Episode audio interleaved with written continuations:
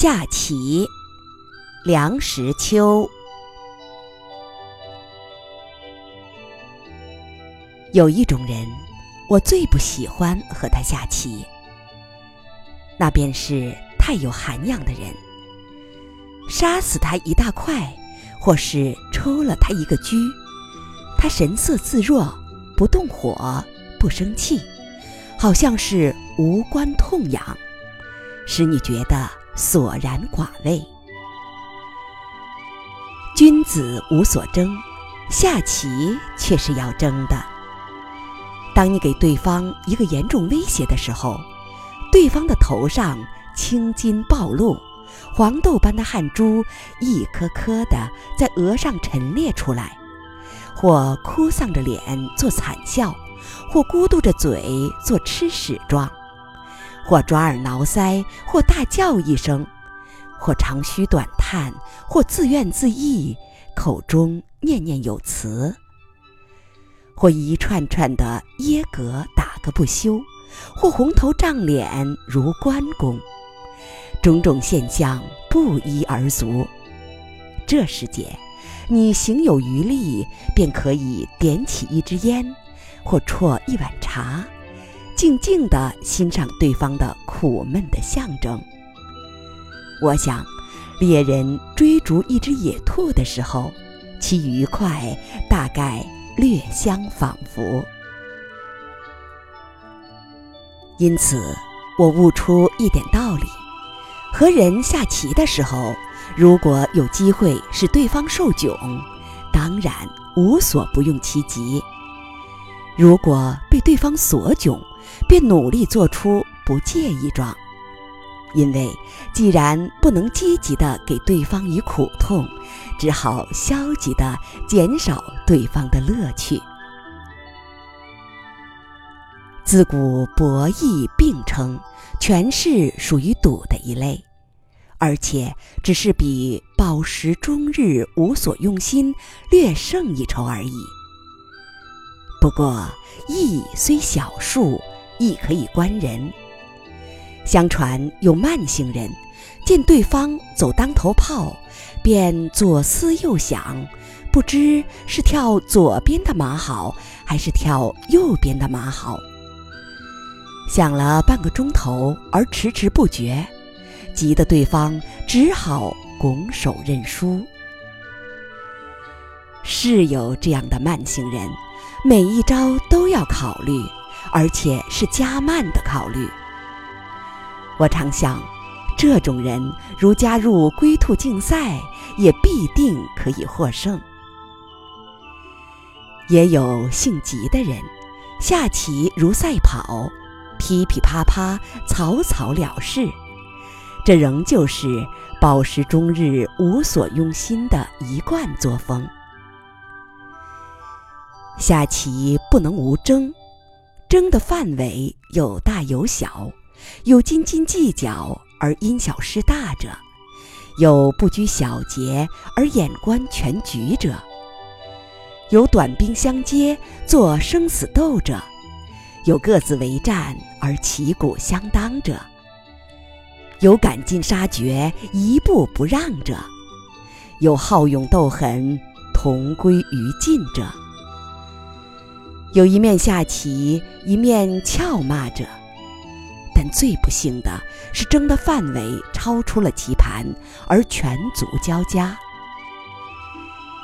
有下象棋者，久而无声音，排闼视之，去不见人。原来他们是在门后角里扭作一团，一个人骑在另一个人的身上，在他的口里挖居呢。被挖者不敢出声。出声则口张，口张则居被挖回，挖回则必毁棋，毁棋则不得胜。这种认真的态度，憨得可爱。我曾见过二人手谈，起先是坐着，神情潇洒，望之如神仙中人；俄而骑士吃紧，两人都站起来了。剑拔弩张，如斗鹌鹑。最后到了生死关头，两个人跳到桌子上去了。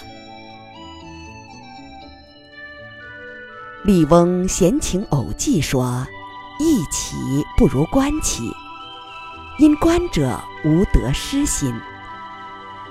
观棋是有趣的事，如看斗牛、斗鸡、斗蟋蟀一般。但是观棋也有难过处，观棋不语是一种痛苦，喉间硬是痒得出奇，思一吐为快。”看见一个人要入陷阱而不作声，是几乎不可能的事。如果你说的中肯，其中一个人要厌恨你，暗暗地骂你一声“多嘴驴”；另一个人也不感激你，心想：难道我还不晓得这样走？如果说的不中肯，两个人要一齐嗤之以鼻，无见是奴。如果根本不说，憋在心里，受病。